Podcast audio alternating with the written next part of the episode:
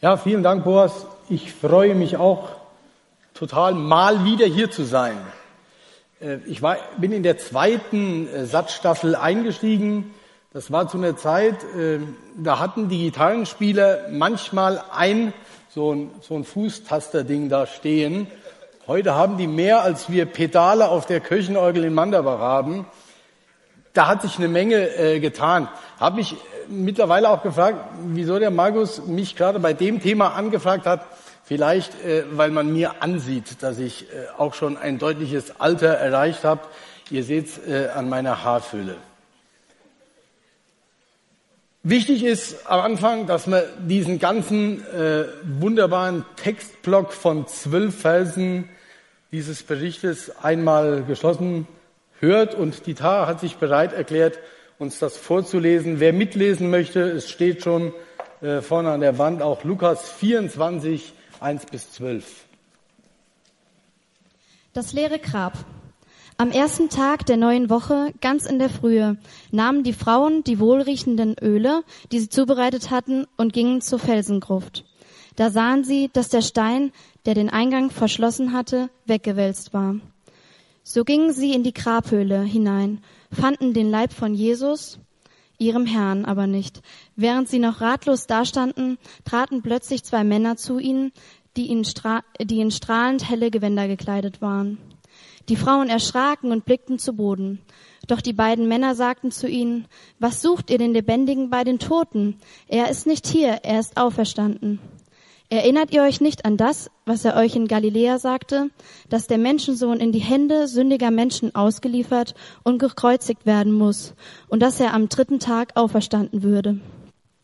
Da erinnerten sie sich an seine Worte. Sie verließen die Felsengruft und berichteten alles den elf Aposteln und den übrigen Jüngern.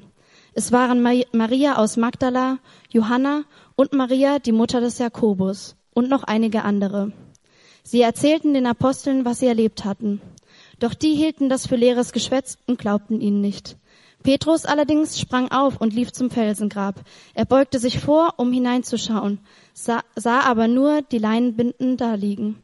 Dann ging er wieder zurück und fragte sich verwundert, was da wohl geschehen war. Vielen Dank.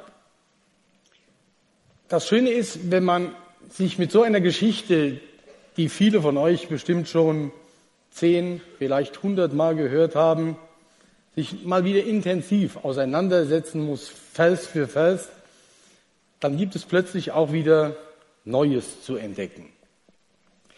Ich musste schon zweimal im Satz zum Thema Tod etwas erzählen. Das waren immer biblische Geschichten, wo irgendeiner verstorben ist. Deswegen wähle ich auch diesmal wieder denselben Einstieg. Ich weiß nicht, ob einer von euch diesen Herrn noch kennt. Götz George lebt auch immer noch, war, als ich in eurem Alter war, Tatortkommissar. Horst Schimanski bisschen schmuddelige Jacke, das war sogar so eine Schimanski-Jacke auch. Und er war nicht immer in der rechten Situation scheinbar feinfühlig. Er kam mal wieder an einen Tatort. Ein junger Mensch war ermordet worden. Und er äußerte wenig Bedauern. Aber sein Kollege Tanner, den hat das deutlich mehr mitgenommen. Und Horst Schimanski hat in seiner coolen Art gekontert, wer tot ist, ist tot. Damit muss er leben. Er hat mit diesem sehr, sehr flapsigen Zitat, und das war, glaube ich, nicht seine Absicht, aber eine zutiefst christliche Botschaft verkündet, dass es ein Leben über den Tod hinaus gibt. Das, was wir vorhin gehört haben, da stecken für mich Begriffe wie Erwartung, Aufbruch, Staunen, Zweifeln, aber auch Enttäuschung und Ermahnung drin. Und deswegen gehen wir jetzt den Text so ein wenig Vers für Vers durch. Der Matthias hat ja wunderbar diese Grablegung und die Bedeutung auch eines scheinbaren Nobodies des Josef da erklärt und die Geschichte endet eben damit, dass die Frauen noch gesehen haben, wo Jesu zu Grab gelegt wurde, aber dann war erstmal Schicht, weil der Sabbat stand an. Und an dem Sabbat, davon wissen wir überhaupt nichts, was an diesem Sabbat eigentlich geschehen ist, bis auf die Tatsache, dass sie ruhten. Sie haben einen Tag lang geruht und ich kann mir vorstellen, dass das auch ein großes Spannungsfeld war. Deswegen haben sie sich aufgemacht, sehr, sehr frühe, und kamen zu dem Grab. Und die trugen bei sich wohlriechende Öle, die sie bereitet hatten. An anderer Stelle heißt es, dass sie die gekauft haben. Das spielt aber, glaube ich, überhaupt nicht die entscheidende Rolle. Interessant ist ja an der Stelle auch schon mal zu merken, dass sie, wir haben es ja gehört, später sogar namentlich genannt, die Frauen die Ersten sind, die sich aufmachen. Und der Matthias hat es ja auch äh, angedeutet, die Stellung der Frau in der damaligen Gesellschaft. Die ersten Zeitzeugen waren die, auf deren Wort man wenig gab. Das ist ja auch irgendwie so eine, so eine rote Linie, dass Gott immer seine Geschichte mit irgendwelchen Versagern, Lügnern, Betrügern, Mördern oder sonstigen Halunken sozusagen macht. Und hier wählt er sich Menschen aus, deren Wort, deren Zeugnis wenig galt, wie wir ja auch im Verlauf der Geschichte noch erfahren. Und trotzdem, diese Frauen, das sind die, die machen sich auf. Die machen sich auf den Weg und sind zunächst mal völlig desillusioniert, weil sie ganz fest damit rechnen, dass Jesus tot im Grab liegt. Und trotzdem machen sie sich auf und bringen das mit, was sie haben. Diese wohlriechenden Öle, um entsprechend diesen Leichnam in irgendeiner Weise da noch einzubalsamieren. Wie das genau ist, also Tote dürfte man damals auch nicht berühren, aber sie haben das mitgebracht, was für sie wertvoll und wichtig war. Diese wohlriechenden Öle. Und sie haben sich auf den Weg gemacht. Und das ist, glaube ich, der erste wichtige Gedanke, den wir mitnehmen können, dass wir uns auf den Weg machen können zu Gott.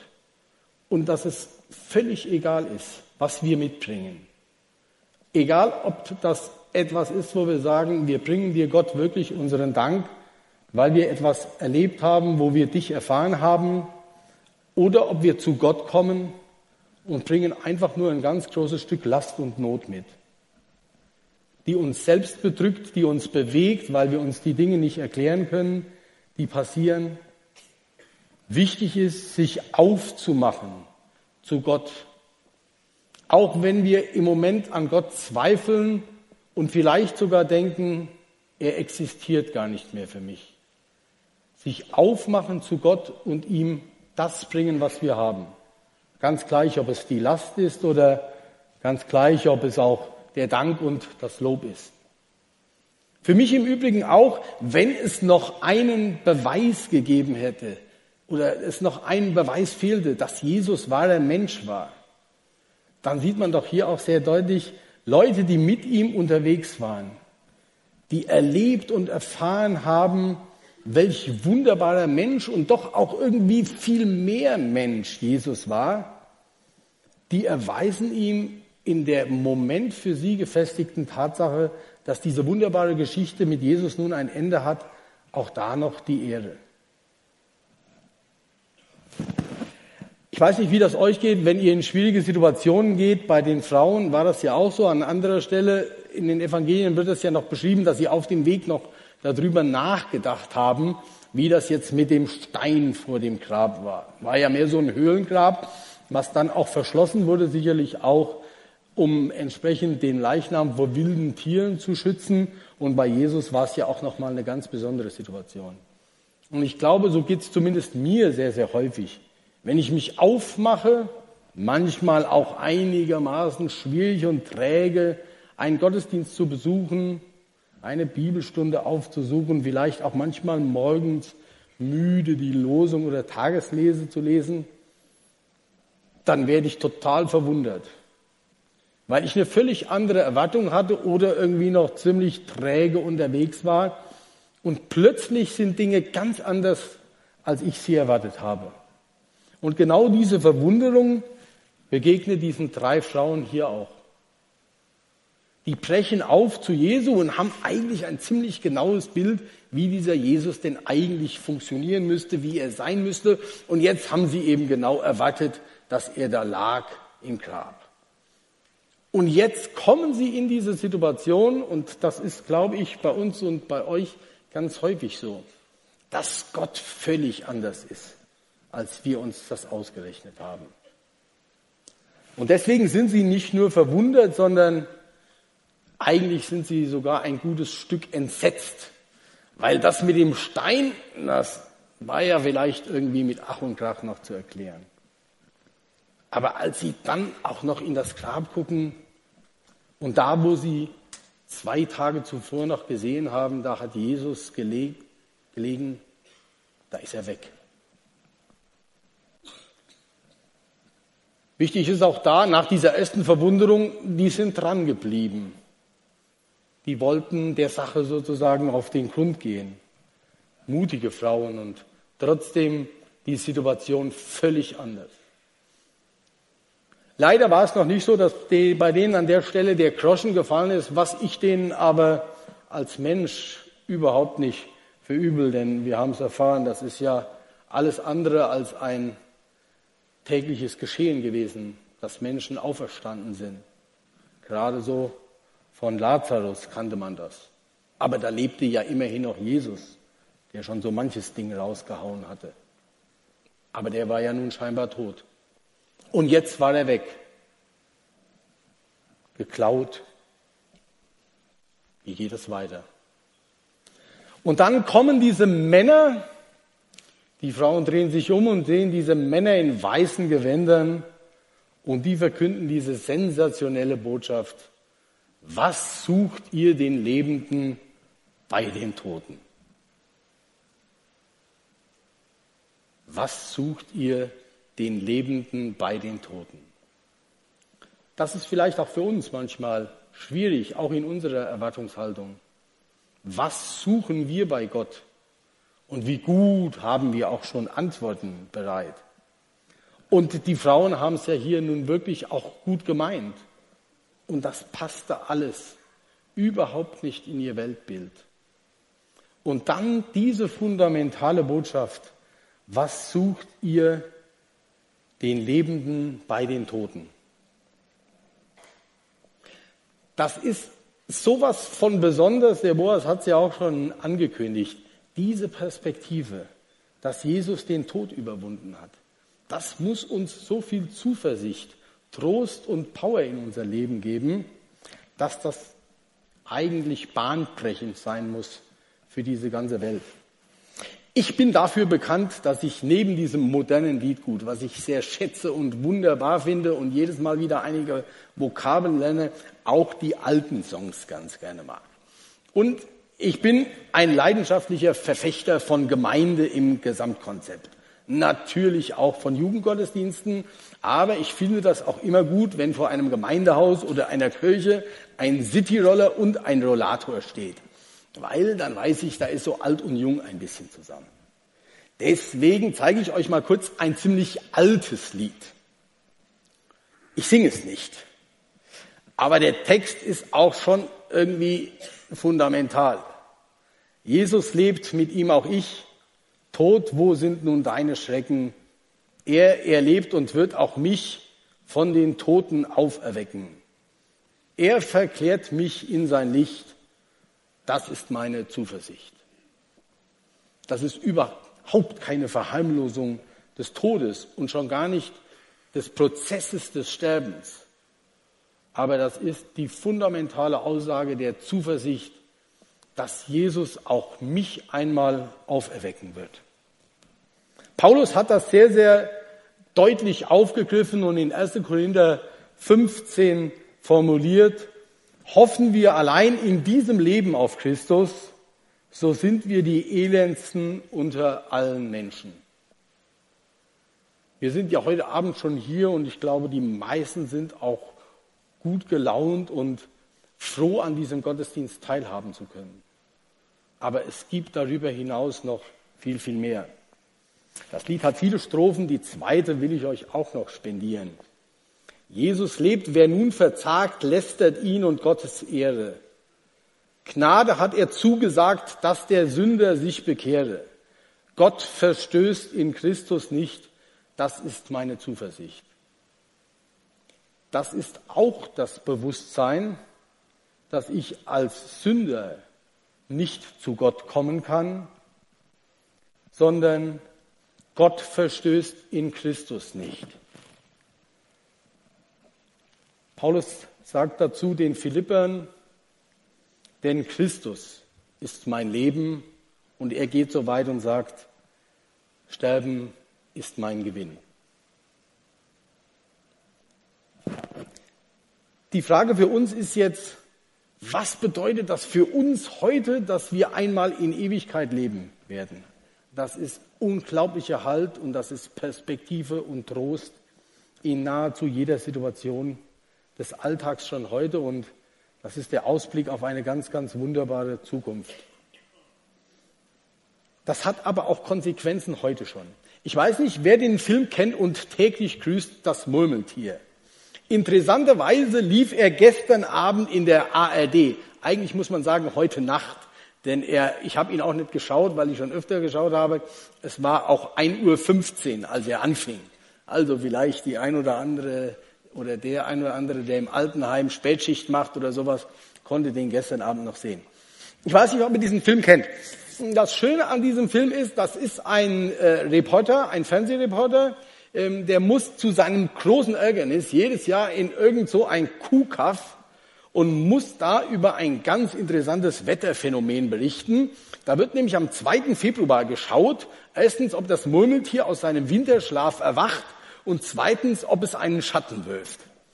Und je nachdem, wie die Situation ist, entscheidet sich dann, wie die nächsten, keine Ahnung, zwölf Wochen das Wetter wird. Ob schönes Wetter wird oder ob eben schlechtes Wetter wird. So ähnlich wie bei uns da an sieben Schläfer und so, wie man sagt, wenn das Wetter an dem und dem Tag so ist, dann muss es sein. Äh, wird es halt die nächsten sieben Wochen äh, auch so sein. So, und er fährt dahin und das Ereignis findet statt. Auch da weiß ich gar nicht, mit welchem Ergebnis. Und er will nach Hause fahren und er kommt nicht nach Hause, dann setzt ein großer Schneesturm ein. Dann geht er zurück in sein Hotel, schläft noch eine Nacht und wird am nächsten Morgen wach und stellt mit Überraschung fest, er hängt in einer Zeitschleife fest. Es ist genau der gleiche Tag, der vorher auch stattgefunden hat. Es ist nicht der 3. Februar, nein, es ist wieder der 2. Februar. Und es ertönt der gleiche Song im Radio. Am ersten Tag ist das noch seine Verwunderung. Er erlebt diesen Tag und die Dinge in dieser Kleinstadt geschehen so, so wie sie geschehen. Und er legt sich wieder ins Bett und er wird am nächsten Morgen wach und es ist wieder der 2. Februar. Und so nimmt die Geschichte seinen Lauf und irgendwann macht er sich das natürlich zur Kenntnis zu nutzen, dass er im Grunde weiß, was alles passiert. Und dann denkt er, was könnte ich jetzt tun, damit dass ich ein möglichst tolles Leben für mich fühle. Aber das ist ziemlich extravagant und auch super egoistisch. Und so nutzt er die ein oder andere Situation aus und wird aber von Tag zu Tag immer unglücklicher. Es ist natürlich auch so eine Love Story, deswegen vertraut er sich irgendwann seiner neuen Aufnahmeleiterin an und die gibt ihm den Tipp, doch vielleicht mal anders sein Leben zu gestalten. Auch mit diesem Wissen und auch mit dieser Erfahrung. Wir könnten flach und einfach sagen, nach guten biblischen Grundsätzen leben. Den Nächsten lieben wie sich selbst. Und das praktiziert er. Und damit kommt er irgendwann aus dieser Zeitschleife raus. Vorher hat er sogar versucht, sich mehrfach umzubringen, aber selbst das bringt ihm nichts, weil er wieder am nächsten Tag wach wird und es ist der 2. Februar. Was will ich damit sagen? Was ist die Konsequenz für uns? Wie würden wir unser Leben leben, wenn wir zunächst mal jeden Tag bei Null beginnen könnten, im positiven Sinne? Weil wir, glaube ich, manchmal eine Menge Dinge mit rumtragen, die uns belasten und wir auch manchmal uns selbst in so eine Schublade rein manövriert haben, aus der wir eigentlich gerne raus wollten. Aber es ist total schwierig, weil alle anderen wissen das auch.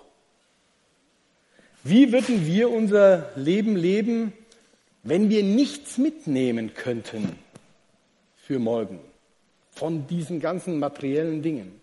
Das ist übrigens so ein bisschen ein biblisches Grundprinzip. Man sieht das an dieser Geschichte mit dem Manna. Das ist immer die Ration für einen Tag.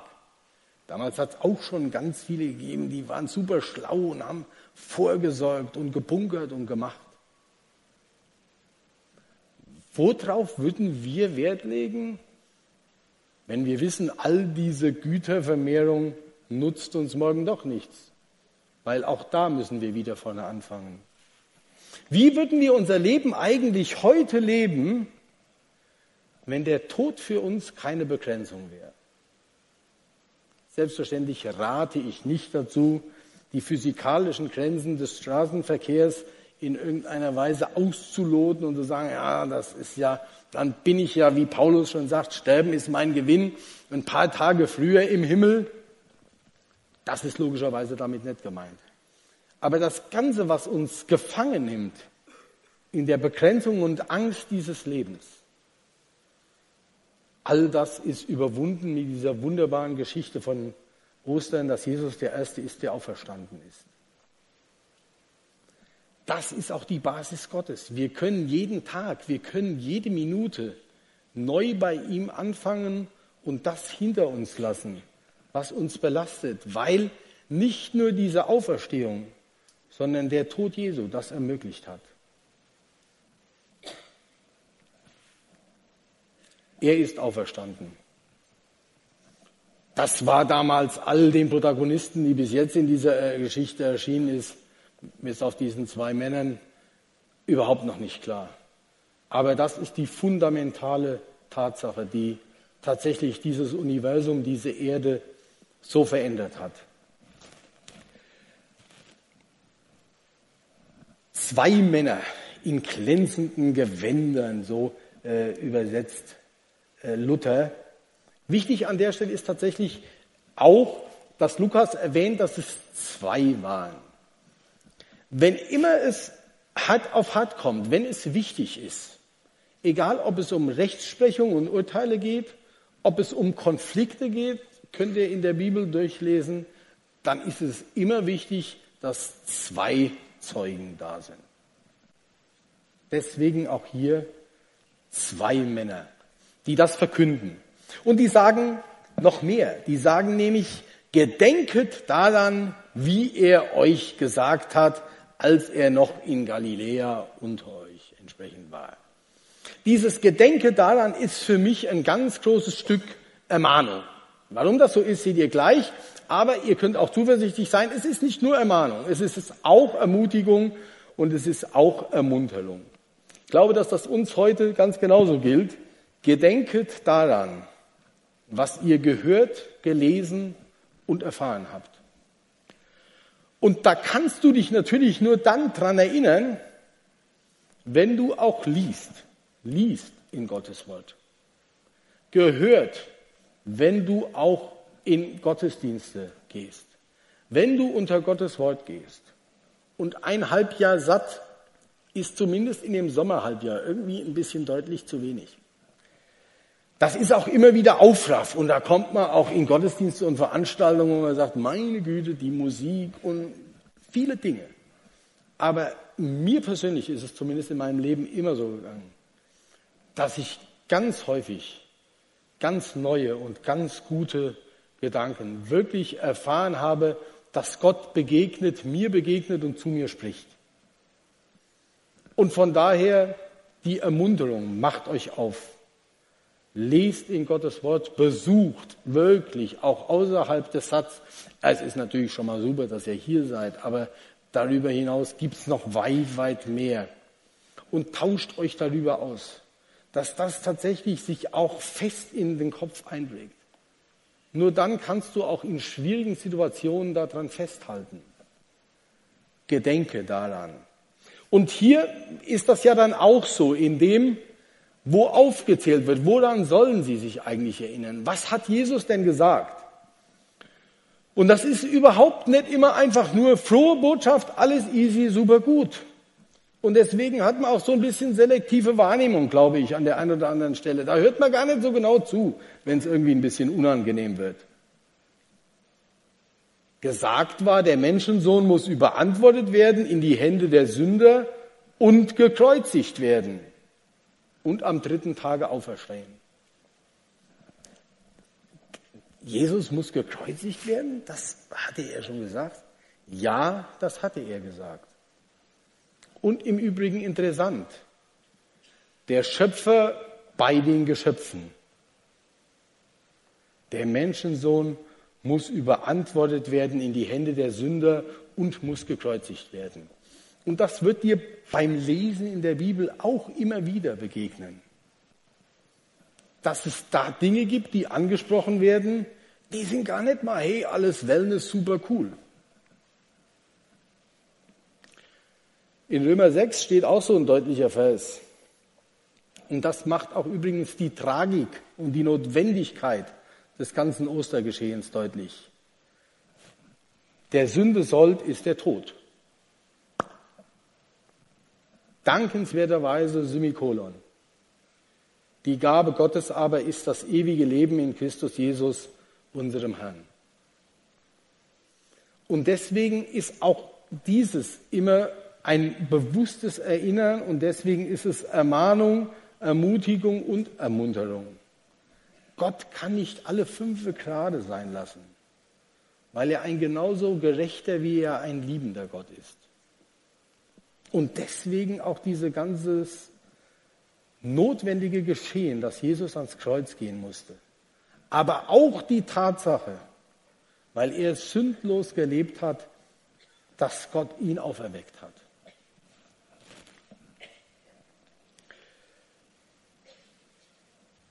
Jetzt haben sie das erfahren und nachdem sie sich daran erinnern konnten, als sie erinnert wurden, machen sich diese Frauen zurück.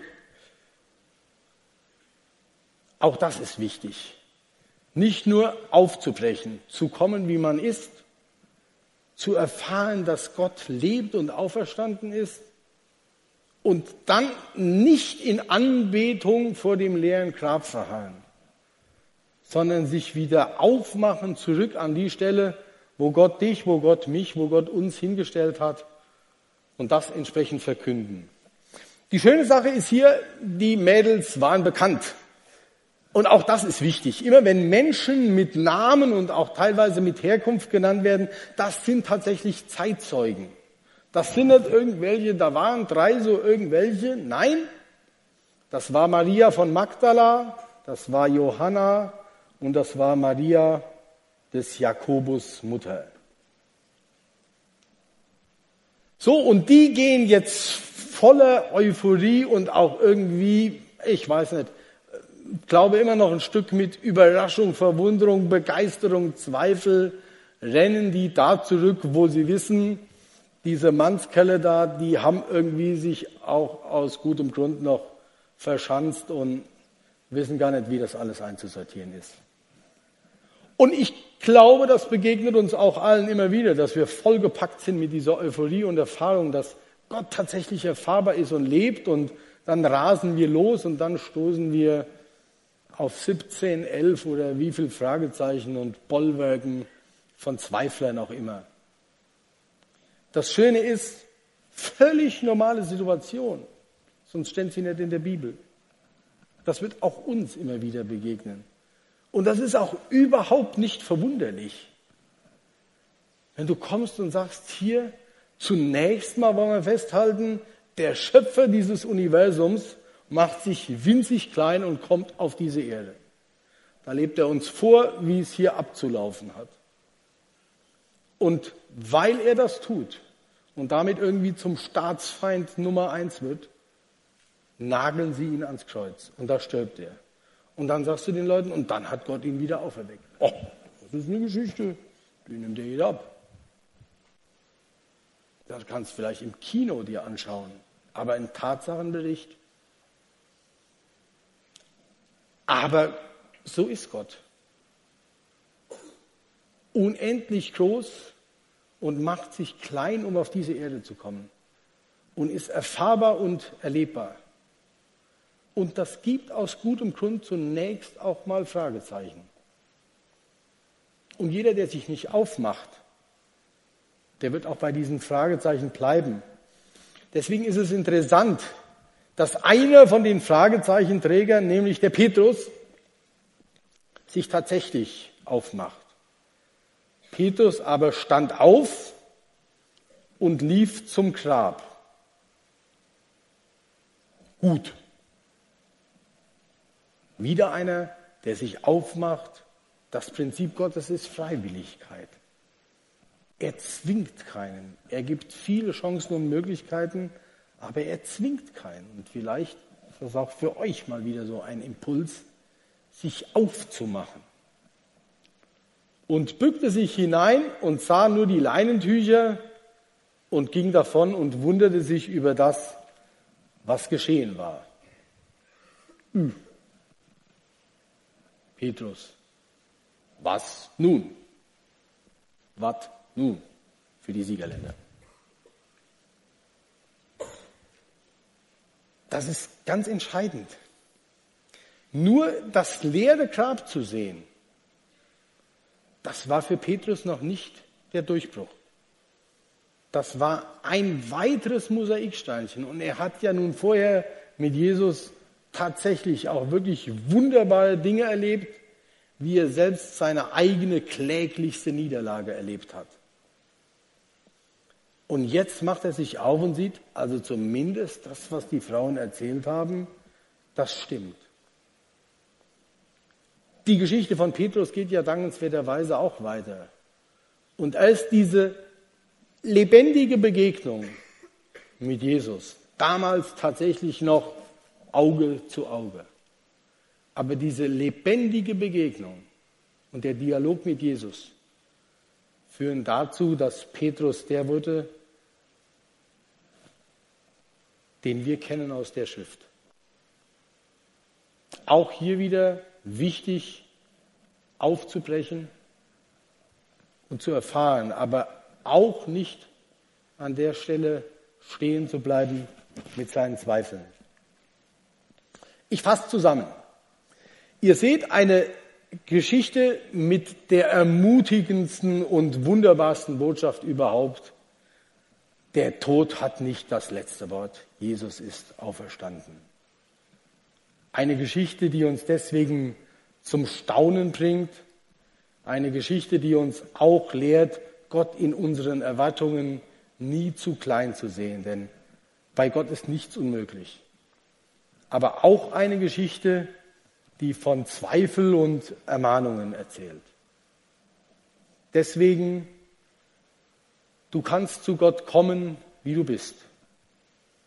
Egal, ob du voller Dankbarkeit bist, weil dir das mal wieder oder ganz neu klar geworden ist, Gott hat echt die Fäden in der Hand oder ob du zu Gott kommst mit der Verzweiflung, dass im Moment mal irgendwie gerade gar nichts funktioniert und du irgendwie am Grabe deiner Hoffnung stehst. Mach dich auf und komm zu Gott, wie du bist. Und dann kannst du erleben, dass er lebt. Das ist tatsächlich erfahrbar, deswegen sind die Frauen im Galopp zurück. Und das ist der Punkt, der genauso wichtig ist, dass du lebst, dass er lebt.